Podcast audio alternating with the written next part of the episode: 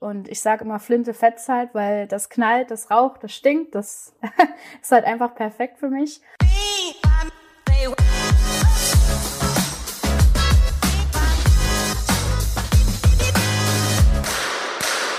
Treffer, Treffer, Treffer, Gold! Und damit herzlich willkommen bei Volltreffer, dem Podcast des Deutschen Schützenbundes. Die heutige Episode wird präsentiert von Kriekow, einem Hersteller für Jagd- und Sportflinten. Und der Presenter hat natürlich einen Hintergrund, denn wir sprechen heute mit einem der größten Talente im Wurfscheibensport, konkret im Trapschießen. Wir freuen uns, Katrin Murche etwas näher kennenzulernen, wie sie ihren Sport betreibt, was ihre Ziele sind und wie sie auch andere sehen. Und natürlich erzählt Katrin, wie ihr Leben abseits des Skisports aussieht. Der Podcast ist ab sofort auf allen Podcast-Plattformen wie Apple Podcast, Google Podcast, Spotify und mehr zu finden. Und wir würden uns freuen, wenn ihr ihn abonniert und uns gerne auch bewertet. Mein Name ist Thilo von Hagen und jetzt legen wir los. Hallo Katrin. Hallo. Dein wievielter Podcast ist das? Das ist mein allererster. Die Premiere, also das Ja. habe ich mir fast gedacht. In guter alter Volltreffer-Tradition darfst du dich mit eigenen Worten einmal vorstellen. Wer bist du? Was machst du?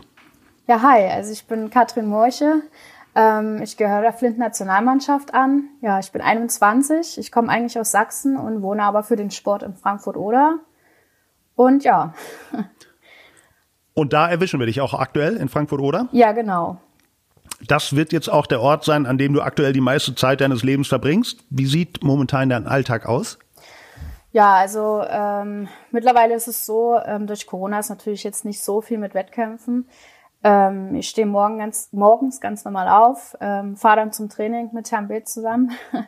Und ja, dann trainieren wir bis, bis zum frühen Nachmittag ungefähr. Ähm, wenn ich dann nach Hause komme, dann versuche ich noch ein bisschen äh, Gymnastik zu machen oder Physiotherapie, Krafttraining, wie auch immer. Ähm, genau, und dann irgendwann kommt dann mein Freund nach Hause, ja, und dann, ja. Dann darf der dich verwöhnen. Ja, genau. Du hast das Glück, du hast es angesprochen, als Kadersportlerin überhaupt trainieren zu können.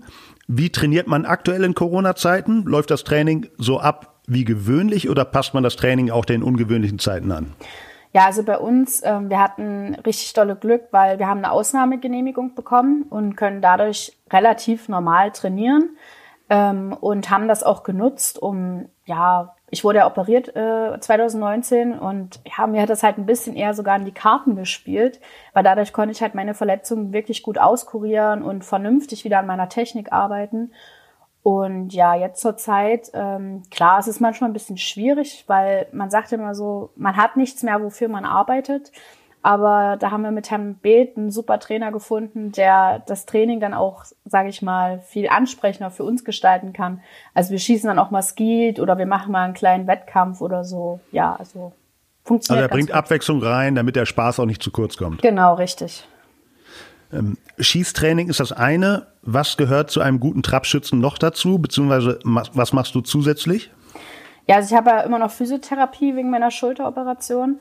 Äh, und dann kommt halt dazu, was halt wirklich wichtig ist, ist vor allem der äh, psychologische Teil, also dass man immer mit seinem Sportpsychologen in Kontakt bleibt. Gerade jetzt, wo die Wettkampferfahrungen fehlen.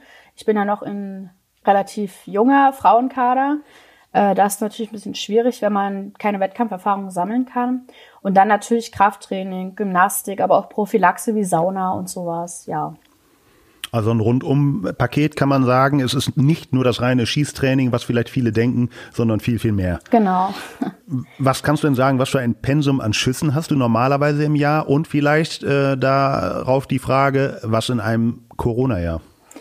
Ähm, also ich hatte davor, das kann man bei mir gar nicht so richtig sagen, ich hatte davor durch die Verletzung musste ich viel ähm, im Training abbrechen wegen Schmerzen etc. Und deswegen hatte ich vor Corona, glaube ich, so knapp 9000 Scheiben. Und letztes Jahr, das haben wir richtig, richtig gut genutzt, da hatte ich dann fast 13.000 Scheiben. Ja. Ähm, du hast die Verletzung angesprochen. So eine Flinte wiegt ein paar Kilo. Ich glaube vier Kilo, wenn Ja, ich da richtig liege. ungefähr, ja. Genau. Und äh, der Rückstoß kommt auch noch dazu. Ähm, was war das für eine Verletzung? War das eine flintentypische Verletzung äh, durch Überlastung oder äh, wie ist das entstanden? Nee, also ich bin ein bisschen doof hingefallen ähm, mit so einem E-Roller Ja. und äh, wollte mich halt mit, also halt hingefallen und wollte mich halt abstützen und dabei ist halt die Schulter sozusagen einmal rausgeflogen und wieder rein. Und da habe ich mir ein bisschen was äh, kaputt gemacht in der Schulter und wurde dann halt nach zwei Jahren, wo leider ähm, erst ein paar Fehldiagnosen gab, äh, wurde ich dann endlich operiert. Ja, also es hatte mit dem Schießen nichts zu tun. Aber die auch noch die äh, entsprechende Schießschulter oder war es wenigstens die andere? Nee, es war natürlich die Schießschulter, so es sein muss. Ne?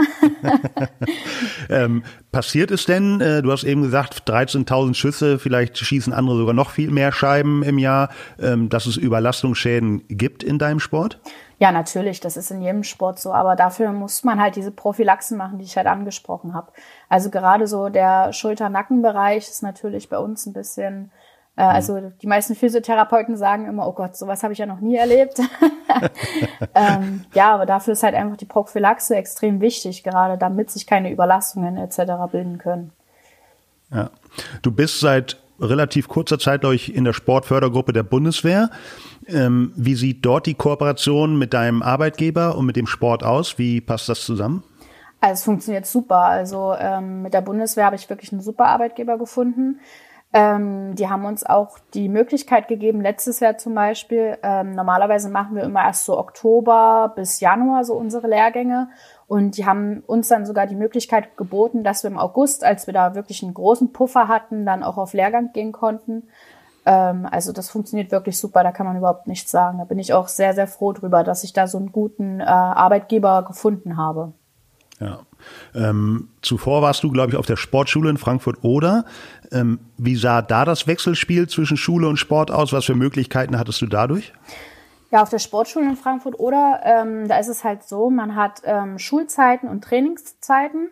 Ähm, in der Sekundarstufe 1 da geht man sozusagen vormittags in die Schule und nachmittags dann zum Training, also zum Schießtraining oder auch Krafttraining, wie auch immer.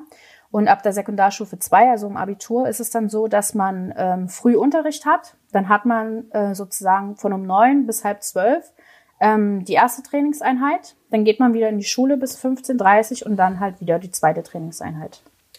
Waren dann nur ähm, Spitzensportler auf der Schule oder auch normale Schüler in Anführungszeichen? Ähm, also bis zur neunten Klasse muss man den Sport machen und dann kann man sich dazu entscheiden, als Nichtsportler die Schule weitermachen, also weiterzumachen.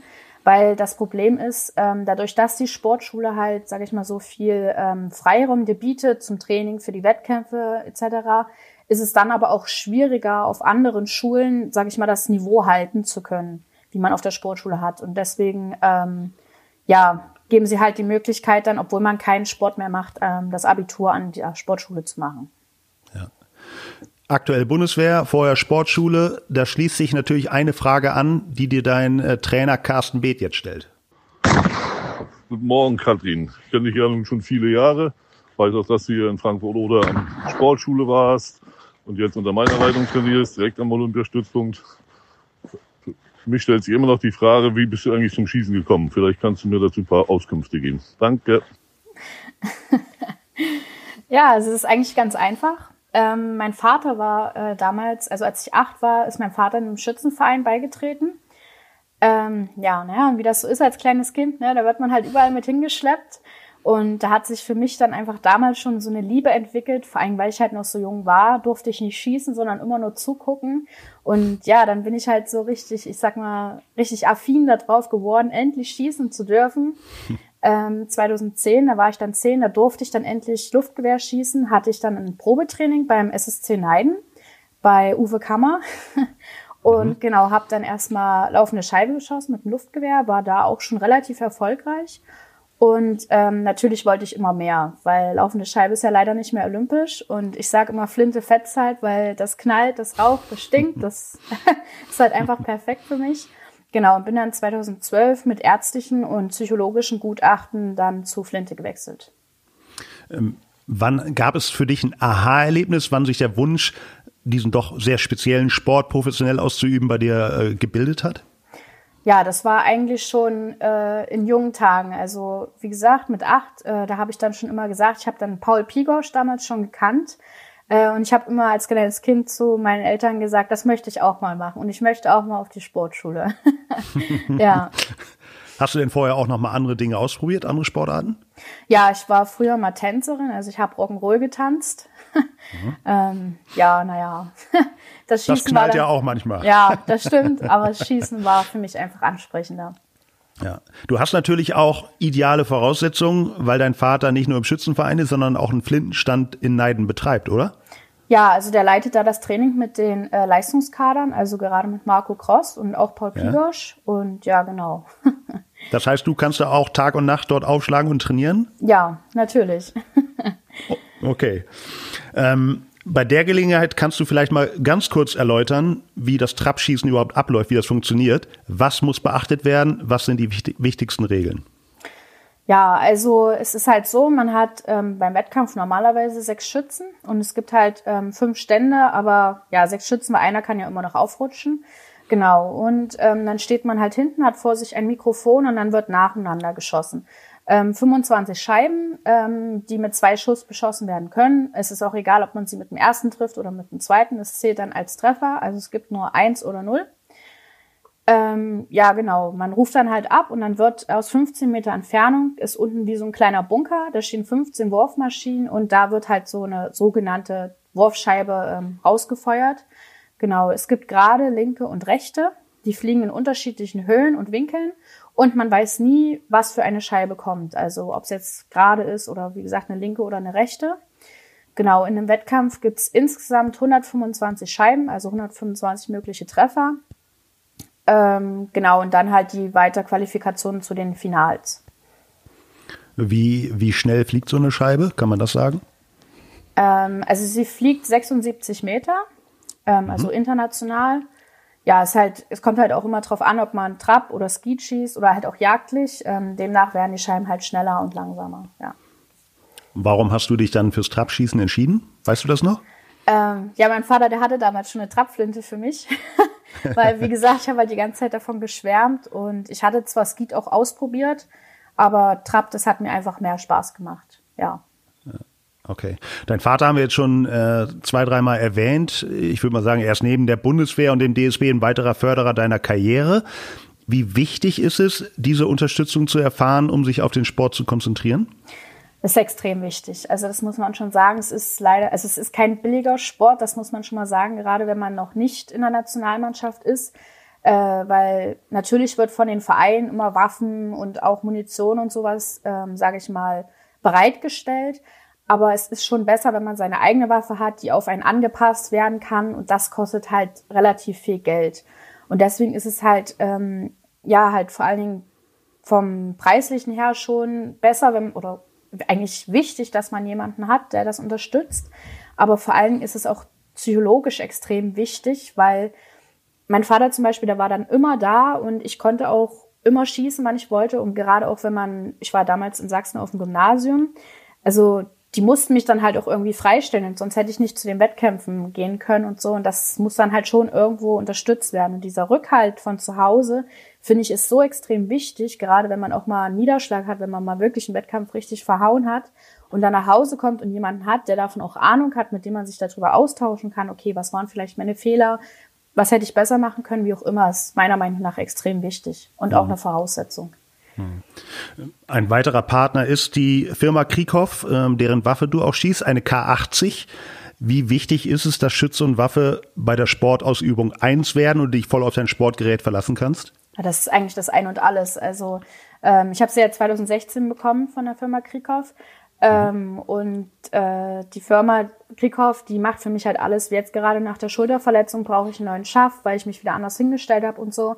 Und das wird für mich alles erledigt. Ich muss mir um nichts Sorgen machen. Auch wenn mal was kaputt ist oder so, dann ähm, bring, also dann kommt extra ein Lieferdienst von denen, der meine Waffe abholt. Dann reparieren die das und dann kommt sie auch so wieder zurück. Also es ist optimal und das ist wirklich, wirklich wichtig, gerade weil halt durch den Rückstoß kann man sich halt die Schulter blau schießen, im Gesicht was aufschießen und so und das ist dann halt schon schmerzhaft.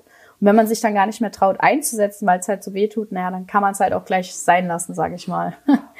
Das heißt, die mit den blauen Wangen, das sind definitiv die Flintenschützen. Meistens, ja. ähm, du hast es angedeutet, der Flintensport ist nicht ganz günstig. Was kostet denn so eine Sportflinte? Also die Flinte, die ich jetzt habe, kostet ungefähr Pi mal Daumen 15.000 Euro. Ja. Ui.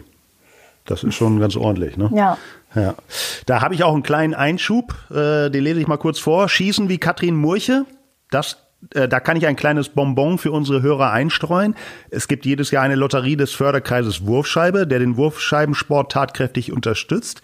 Jetzt kann man Lose kaufen. Ein Los kostet 50 Euro. Und mit etwas Glück genau eine K80 gewinnen, wie auch Katrin sie schießt. Die Einnahmen kommen der Förderung des Wurfscheibensports zugute. Infos dazu auf der DSB-Homepage oder unter www.fk-wurfscheibe.de. Du kannst sicherlich die Waffe empfehlen. Ja, naja, und das Preisgeld fällt ja eh weg, da hat man die 50 Euro ja auch mal übrig, ne? das denke ich auch, ja. genau. Äh, zurück zu dir und deiner Karriere. Du bist erst seit dem vergangenen Jahr bei den Frauen aktiv. Vorher warst du logischerweise Juniorin. Man kennt es aus anderen Sportarten, dass der Übergang aus dem Nachwuchs in den Erwachsenenkader sehr schwer ist. Wie sieht es im Skisport bzw. im Flintensport aus? Ja, also man muss schon sagen, dass mittlerweile die Junioren auch ein relativ hohes Niveau schießen. Aber bei den Erwachsenen, das ist ähm, auch von der, vom Klima, also das Wettkampfklima, das ist einfach was ganz, ganz anderes. Das muss man schon sagen. Ähm, die Ergebnisse natürlich auch noch mal ein Stück höher. Es ist schon schwierig, da reinzukommen. Ähm, und vor allen Dingen sagt man ja auch immer, Schießen ist eine Erfahrungssportart. Und so mhm. ist es auch. Also man braucht extrem viel Erfahrung, um ähm, ja das Leistungsniveau auch halten zu können. Weil es bringt einem ja nichts, wenn ich jetzt einmal über 120 schieße und den nächsten Wettkampf dann wieder nicht mehr, sondern man muss dieses Leistungsniveau ja auch halten können. Und das funktioniert nur mit der Erfahrung bei uns. Äh, du hast das Klima angesprochen bei den Erwachsenen. Was meinst du damit? Wie ist das anders als bei den Junioren? Ja, also bei den Junioren, da muss man schon sagen, da ist alles noch ein bisschen, sage ich mal, lustiger und viele machen das ja nicht ihr Leben lang, sondern das ist eher so, ja, naja, ich habe da jetzt Lust drauf, aber irgendwann gehe ich vernünftig arbeiten, ne? Mhm. Ähm, und bei den Erwachsenen ist es halt schon, das sind alles Profisportler, die nur für diesen Sport leben und das merkt man einfach am Klima. Es ist viel, viel ernsthafter und ähm, auch emotionaler, finde ich. Ja.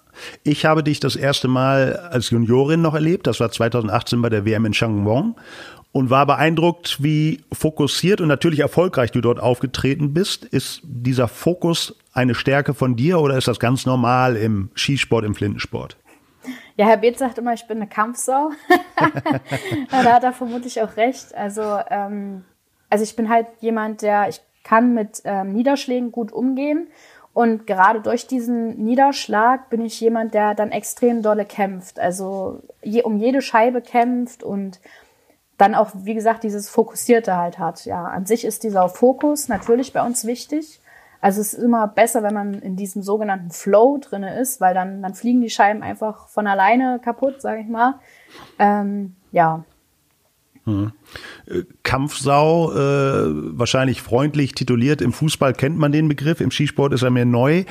Ähm, was bedeutet das konkret, dass du eben um jede Scheibe wirklich kämpfst und sagst, äh, die erste ist vorbei, das ist mir egal, jetzt äh, konzentriere ich mich und äh, mach die anderen 24 kaputt? Ja, na, das beste Beispiel ist da diese besagte Weltmeisterschaft in Changwon. Da ja. habe ich am ersten Wettkampftag ja geführt und äh, wusste das leider. Also ich habe es im Internet, ähm, ich war irgendwo, hatte das jemand mal gepostet und habe ich es gesehen. Ja, und dann habe ich, hab ich sehr, sehr schlecht geschlafen die Nacht, weil es war ja auch erst meine zweite Weltmeisterschaft. Mhm. Und ähm, habe dann ja am nächsten Morgen eine 20 geschossen. So, und naja, dann war halt eher so zu Hause, okay, jetzt ist es vorbei. Und Herr Beeth war dann vor der letzten Runde, stand dann hinter mir und meinte zu mir, komm Katrin, das packen wir jetzt zusammen, jetzt schießt du eine volle, dann bist du locker im Finale. Ja, und dann habe ich wirklich diese volle geschossen, bin dann als Dritte ins Finale eingezogen. Das war halt einfach der Hammer. Und da ist das so aufgekommen mit dieser Kampfsau. Ja.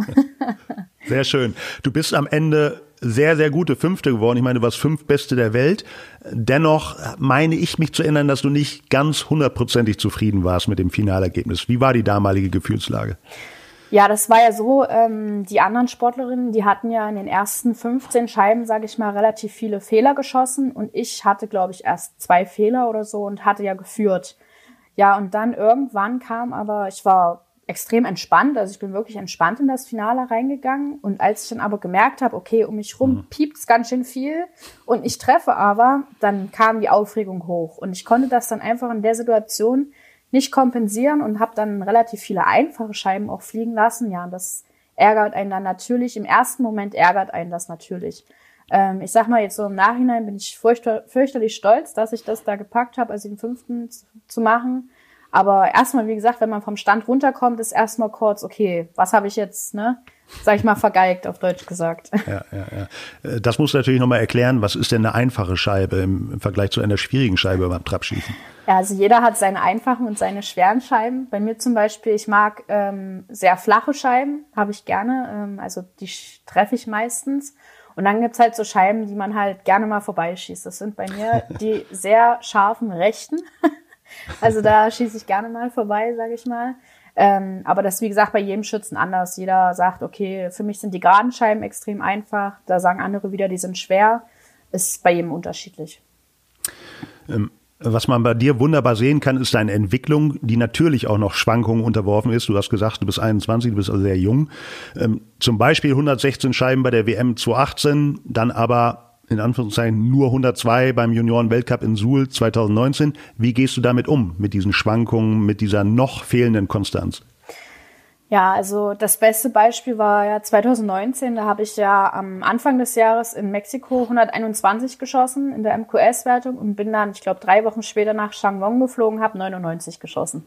Das sind 22 Scheiben. Also das ist natürlich nach dem Wettkampf erstmal hart. Also Mhm. Äh, da muss man wirklich mit sich selbst ringen und auch wirklich viel, viel drüber nachdenken. Aber dann muss man halt auch wieder sehen, dass diese Wettkämpfe, auch die, wo man schlecht schießt, einem die meiste Erfahrung bringen, einem zeigen, okay, so und so, das muss ich besser machen, wo man auch lernt, okay, wo habe ich noch Reserven? Also wo muss ich arbeiten mit den Sportpsychologen oder auch im Training?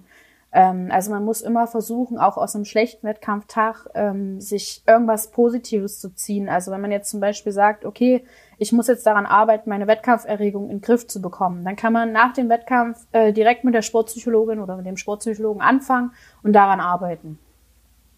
Ähm, du hast es angesprochen, deine 121 Scheiben. Ähm, dazu hat jemand eine Frage an dich. Überraschung. Hallo Katrin, ich bin's, dein Bundestrainer. Äh, ich finde es erstmal ganz toll, dass du durch diesen Podcast eine Plattform bekommst, wo du dich mal ein bisschen persönlich vorstellen kannst, aber auch deine oder unsere Disziplin ein bisschen ins Rampenlicht drücken kannst. Äh, aufgrund deiner Leistungsentwicklung haben wir dir ja 2019, also in deinem letzten Jahr als NK1, schon die Chance gegeben, bei den Weltcups der äh, Erwachsenen zu starten. Nimm doch die Zuhörer einfach mal mit auf deinen ersten Weltcup 2019 in Acapulco in Mexiko. Tschüss. Ja, also es war eigentlich, ähm, ich war sehr überrascht davon, dass ich da mitfahren kann. Also wirklich. genau, und äh, ich war ja als MQS-Starterin dann dabei. Ähm, das musst du erklären. Genau, MQS bedeutet sozusagen außerhalb der Wertung. MQS ist sozusagen so, eine, ähm, so ein Wert, den man schießen muss, um an den Olympischen Spielen mal teilnehmen zu können, mhm. ähm, wenn man natürlich dann die Voraussetzungen mit Quotenplatz etc. Ähm, erfüllt. Genau, die Anreise, die war sehr, sehr kompliziert damals nach Mexiko. Ähm, wir sind ähm, damals von Berlin nach Frankfurt nach Houston, haben dann in Houston eine Nacht übernachtet und sind dann nach Mexiko geflogen ja, äh, es haben, glaube ich, von den äh, von allen Sportlern, ich glaube, 80 Prozent der Koffer oder Waffen, irgendwas hat bei jedem gefehlt. Also entweder der Koffer oder die Waffe. Ähm, deswegen hatten, ich war damals mit Katrin Quos zusammen auf einem Zimmer, hatten wir am Anfang äh, ja nichts, außer das, was wir für die eine Nacht in Houston hatten. Also äh, es war schon ein bisschen verrückt, wie wir dann unsere Wäsche versucht haben, irgendwie zu waschen. Und oh, ja, ähm, Katrin hatte zum Beispiel auch gar keine Schießweste. Wir mussten uns dann die Schießwesten teilen im Training, weil wir mussten ja trainieren. Wir waren ja die Ersten, die geschossen haben. Ja, und als der Koffer dann endlich da war, war der auch noch kaputt. also ein riesiges Rumgerenne und Diskutiere und natürlich alles auf Englisch. Das ist manchmal gar nicht so leicht dann. Ähm, genau, und sind dann eigentlich relativ ich sag mal, es war halt so viel ringsrum, dass wir in diesem Wettkampftag, in den ersten Wettkampftag gestartet sind und noch gar nicht für einen Wettkampf bereit waren, sage ich mal. Also man hatte sich noch überhaupt keine Gedanken auf diesen Wettkampf gemacht. Das Gute daran war allerdings auch, dass sich dadurch halt keine ähm, keine Erregung richtig oder keine zu doll aufgeregt sein. Das konnte sich gar nicht richtig bilden, weil so viel ringsrum passiert ist. Ja, und dann war der Schießstand halt, es waren halt einfach Top-Bedingungen. Es war wirklich schön warm und ich kann gut mit Wärme umgehen. Und vor allem war der Skistand halt einfach wunderschön. Also richtig schön sauber gepflegt und auch so, ich sag mal, wie so ein Laborschießstand, also wo man eigentlich fast gut schießen muss. Ähm, ja, und durch diese MQS-Wertung war ich halt generell relativ entspannt. Und dann war so eine ganz, ganz lange Treppe, bis man runter auf Stand 1 musste. Also wirklich ewig lang. Viele sind sogar mit dem Shuttle gefahren. Und ich hatte die erste Serie 24 geschossen und dann ähm, voll. Und dann die letzte Serie bin ich dann zusammen mit Herrn Möller runter und habe da unten nochmal voll geschossen. Und dann werde ich es nie vergessen, 74, das, also es war für mich wirklich der Hammer ähm, wie ich diese Treppe hochkomme, komplett außer Atem und Herr Beetz ankommt und, und ich so, ja voll und er, ja eh nicht. Ich so, doch. und Herr, Herr Möller musste es wirklich nochmal bestätigen, weil er es gar nicht glauben konnte. Ähm, ja, und der nächste Wettkampftag, da hatte ich ja dann 24, 23 nochmal, die letzte Runde. Es war, also von den Bedingungen her, es war halt abartig warm. Also ich glaube, es waren locker 40 Grad im Schatten. Ähm, und dann auf Stand 5, dem Finalstand, kein Dach, nichts. ähm, und dann war auch noch die ganze Zeit, also wir hatten unten mit der Maschine ein Problem und hatten dadurch in dieser Runde zwei Unterbrechungen, wo man nicht in den Schatten konnte, nichts. Also ich glaube, die Runde hat 50 Minuten gedauert. Also da war ich danach, war ich eigentlich am meisten stolz, nicht auf die 121, sondern dass ich trotz dieser Bedingungen noch eine 23 geschossen habe, weil danach war ich wirklich komplett fertig. Also Bist war, aber die Treppe wieder hochgelaufen? Nein, nee, das war ja dann oben, da musste man die Treppe nicht mehr laufen. So. Das war nur auf Stand 1 unten, aber ja. Ja, na, sehr schön. Der Bundestrainer, das hat man vielleicht auch gehört, hält sehr große Stücke auf dich und ich zitiere, ist felsenfest davon überzeugt, dass du einmal die Nachfolgerin von Katrin Koos wirst. Das ist die beste deutsche Trappschützin aktuell und war unter anderem 2014 Weltmeisterin. Was sagst du dazu? Ja, Katrin Quos ist halt einfach, also ist schon länger wirklich mein Vorbild, weil sie ist halt nicht nur, also wirklich ein absoluter Profi, weil, also die kann mit Situationen umgehen und auch damit, also die Handhaben diese Situation, habe ich wirklich meinen allergrößten Respekt ihr zu erweisen. Und dann ist halt auch, sie ist halt auch einfach die erfahrenste und dann ist sie aber auch menschlich dazu noch wirklich ein guter Mensch. Also ich komme mit ihr gut aus. Wir sind ja viel zusammen auf, auf einem Zimmer. Ähm, ja, und dieser Weltmeistertitel, also da muss man natürlich Respekt vor haben. Also es ist natürlich, es ist wirklich nicht leicht, bei uns mal Weltmeister zu werden oder wie auch immer. Und ich finde aber auch generell, wie gesagt, ist sie ein absoluter Profi durch und durch und äh, da ziehe ich wirklich meinen Hut vor ihr. Und was sagst du dazu, dass er dich als Nachfolgerin äh, sieht? Ja, also natürlich ist es irgendwie eine Ehre, ähm, weil man weiß ja natürlich, was wer Katrin Quos ist und was sie geleistet hat. Aber ähm, was ich immer sage ist, ich möchte aber irgendwann mal Katrin Morche sein und nicht Katrin Quos. Also ich möchte mhm. natürlich für mich, ähm, sage ich mal, ähm, sag ich mal, auch die, dieser Mensch sein, der später mal für andere ein Vorbild ist. Ja. ja. Sehr schön gesagt.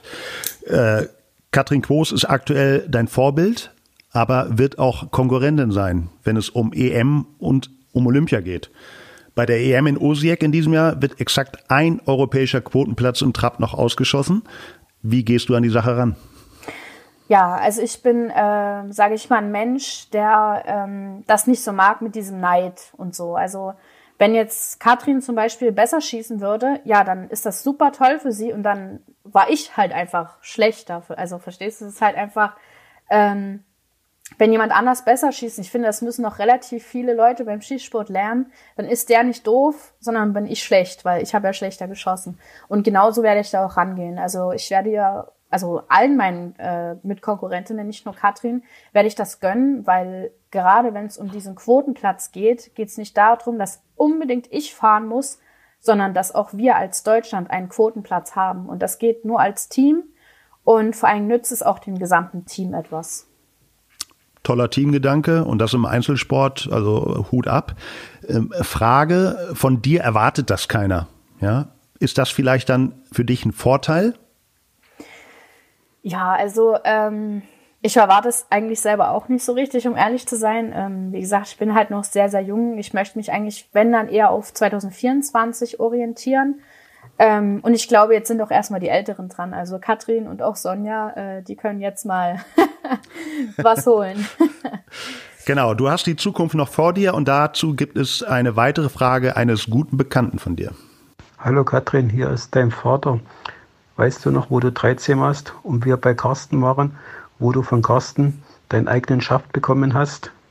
Sogar mit Unterschrift. Seit da hattest du den Traum, immer bei den Großen mitzuschießen. Nun bist du dort. Wie fühlt man sich da und was möchtest du noch erreichen? ja, das, das ist eine schöne Erinnerung tatsächlich.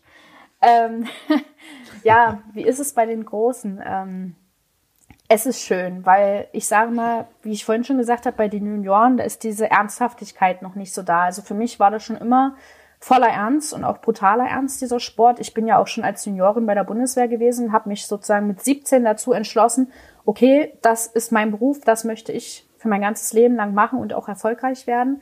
Ähm, und ja, deswegen, also bei den Erwachsenen, wie gesagt, diese Ernsthaftigkeit, die finde ich natürlich ein bisschen besser.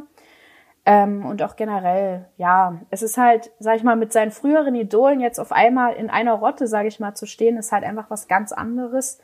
Ähm, ja, es ist eigentlich schön, jetzt da zu sein. Ähm, klar, ich weiß, ich muss noch extrem viel lernen und ich habe auch noch einen sehr, sehr weiten Weg vor mir. Aber ich sage mal, diese Entscheidung, die ich damals mit 17 getroffen habe, die war wirklich nicht leicht, weil man muss, sage ich mal, die Zukunft halt für sein, also für sehr, sehr viele Jahre halt beschließen in so einem jungen Alter. Ähm, diese Entscheidung habe ich niemals bereut. Keinen einzigen Tag. Im Gegenteil, ich bin wirklich froh, dass ich mich damals dazu entschieden habe und auch, wie gesagt, von meinen Eltern dabei unterstützt wurde, weil es war, wie gesagt, überhaupt nicht leicht. Ich habe damals sogar mein Abitur abgebrochen. Hm. ähm, ja, aber ich bin froh, dass ich es gemacht habe, auch wenn viele sagen, du wirst es irgendwann mal bereuen ähm, ich bin fürchterlich froh und stolz auch darauf, dass ich mich zu diesem Weg entschieden habe. Ja. Dazu gehört einiges dazu. Ähm, ich habe gelesen, du selber beschreibst dich auch als extrem ehrgeizig.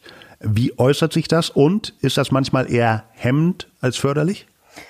Ja, also diese Ehrgeizigkeit, das ist, wie ich vorhin schon erzählt habe, dann mit Shang Wong, wo ich dann diese Volle geschossen habe. Ähm, ja, natürlich ist es super, weil dadurch bin ich immer beim Training und trainiere wirklich bis aufs Ganze und auch wenn wir Trainingslager haben, da trainiere ich manchmal wirklich bis aufs Zahnfleisch runter, also bis ich wirklich komplett fertig bin.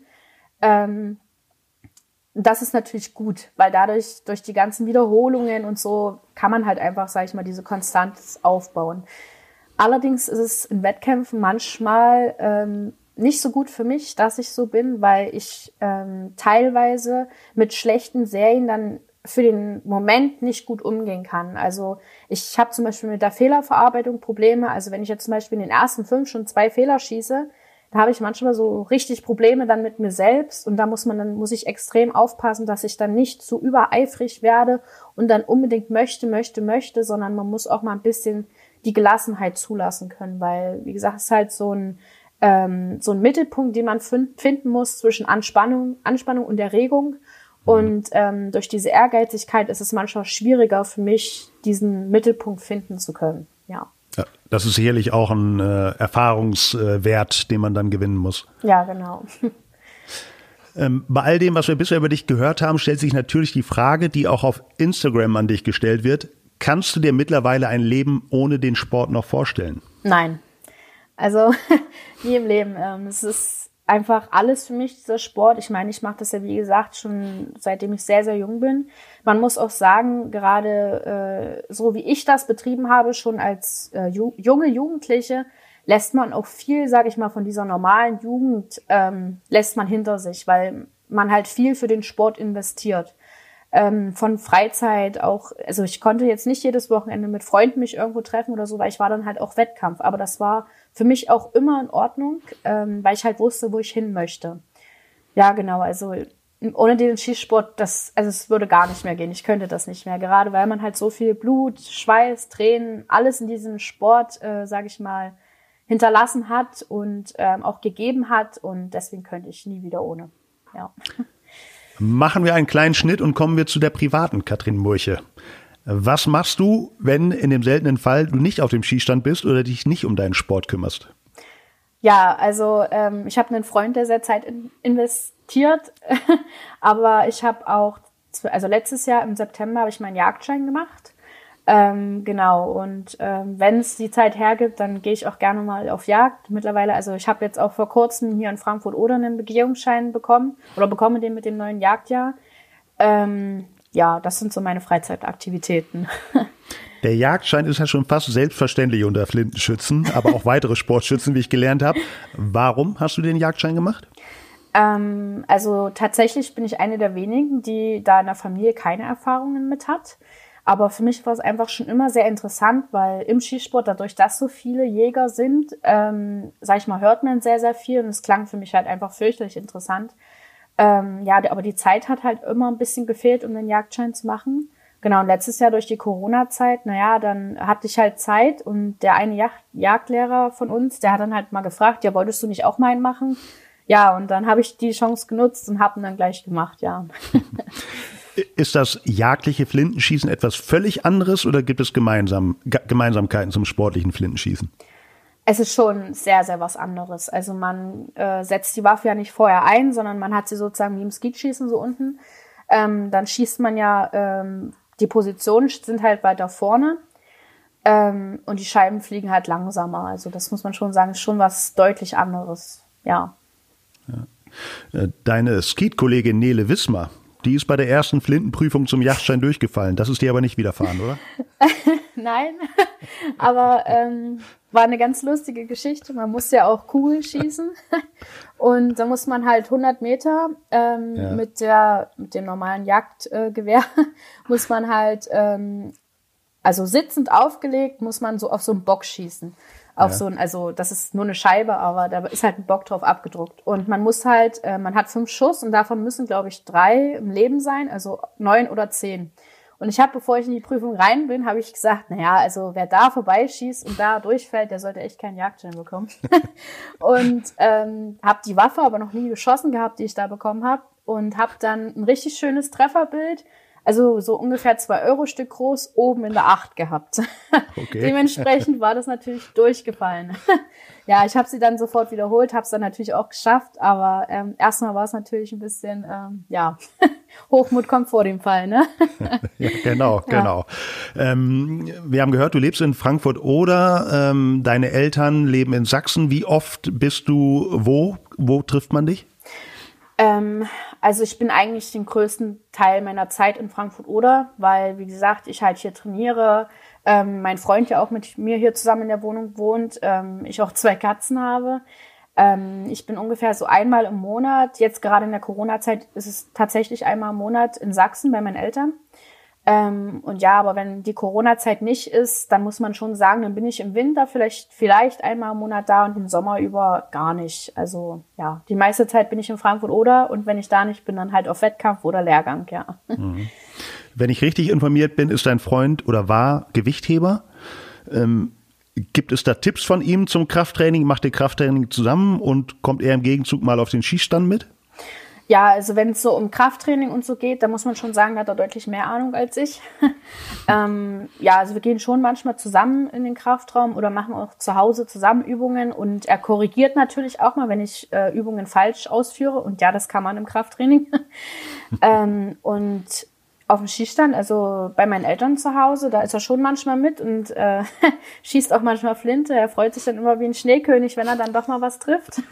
das verstehe ich. Ja, aber auch, ähm, was sage ich mal, der größte positive Aspekt daran ist, dass er selber Sportler war, ist, dass er sehr, sehr vieles nachvollziehen kann. Also emotional, aber auch, ähm, es ist natürlich in einer Beziehung schwierig, wenn man so extrem viel auf Reisen ist und so selten zu Hause. Und dadurch, dass er halt selber Sportler ist, kann er das nachvollziehen und hat dafür Verständnis. Und das ist schon wichtig, also mir extrem wichtig gewesen, ja. Und nach der erfolgreichen Olympia-Qualifikation trägt er dich dann auf Händen? Ja, bestimmt. Die Kraft dazu hat er auf jeden Fall. äh, abschließend noch die Frage an dich, wie dein Sport in deinem beruflichen oder privaten Umfeld angesehen wird. Ist ja kein alltäglicher Sport. Ja, also ich habe ähm, die meisten Freunde eigentlich aus dem Skisport, gerade durch die Sportschule. Ähm, also viele sind ehemalige Schützen, also auch Pistole ähm, oder noch aktive Schützen. Ähm, deswegen ist es mir eigentlich schon mal relativ leicht gefallen. Ähm, ja, die, die es nicht sind, die sind meistens eigentlich eher so, oha, das ist ja cool, weil das hört man jetzt nicht alle Tage.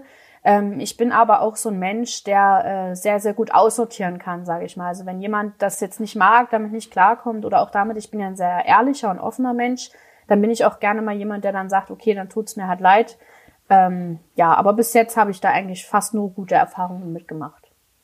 Genauso wie wir mit dir. Katrin, das war's schon. Ich bedanke mich ganz herzlich bei dir für das Gespräch, wünsche dir alles, alles Gute, in der Hoffnung, dass du bald wieder auch Wettkämpfe wahrnehmen kannst. Oh ja. Und drücken natürlich insbesondere für Tokio 2021 und spätestens für Paris 2024 die Daumen. Ja, danke schön. Wir danken unserem Partner Krieghoff und freuen uns auf den nächsten Podcast. Dann im April. Mit wem? Das wissen wir selber noch nicht genau. Bis dahin wünschen wir euch gut Schuss, alle ins Gold, bleibt gesund. Ciao. Wow.